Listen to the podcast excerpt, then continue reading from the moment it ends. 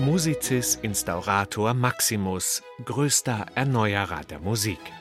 Diesen Superlativ ließ der kunstsinnige Kardinal Pietro Ottoboni 1725 auf den Grabstein von Alessandro Scarlatti meißeln.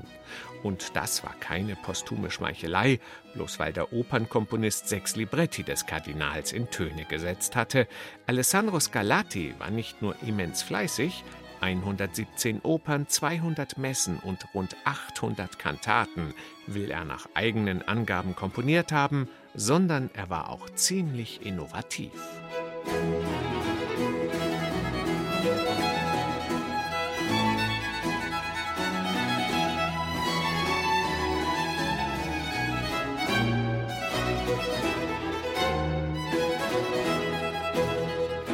Als Star und Dominator der neapolitanischen Oper führte Scarlatti die Da Capo-Arie und das von Streichern begleitete Accompagnato-Rezitativ ein. Die von ihm umgestaltete neue Form der Ouvertüre wurde der Vorläufer der klassischen Sinfonie, und mit seinen vierstimmigen Sonaten schuf er eine Vorform des Streichquartetts.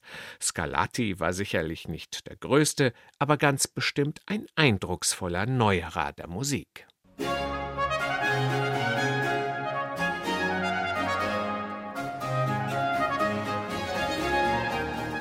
Umso erstaunlicher ist es, dass dieser bedeutende Barockkomponist, von dem sich zahlreiche Werke erhalten haben, heute kaum noch gespielt wird. Es gibt auch nicht allzu viele Tonaufnahmen mit seiner Musik. Angetreten, um das zu ändern, ist der in Rom lebende Musiker, Komponist und Dirigent Marcello di Lisa. Mit dem von ihm gegründeten Originalklangensemble Concerto dei Cavalieri hat er bereits die vierte Scarlatti-CD eingespielt, und zwar mustergültig.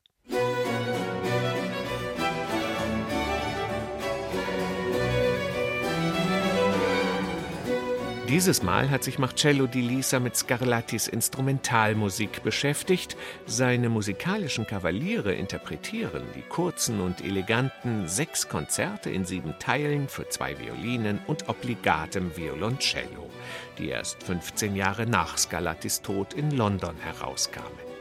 Und dazu haben sie fünf ebenso konzentrierte Opernouvertüren aufgenommen. Sinfonia Avanti l'Opera nannte Scarlatti diese dreisätzigen Ouvertüren, die immer aus zwei schnellen Ecksätzen und einem langsamen Mittelsatz bestanden und schon bald Standard für alle italienischen Opernkomponisten wurden. Sowohl die Konzerte als auch die Ouvertüren bestechen durch rhythmische Energie und melodische Einfälle und werden vom Concerto di Cavalieri einfühlsam und lebendig interpretiert. Als nächstes wünscht man sich von Marcello di Lisa und seinem Ensemble die Aufnahme einer kompletten Scarlatti-Oper.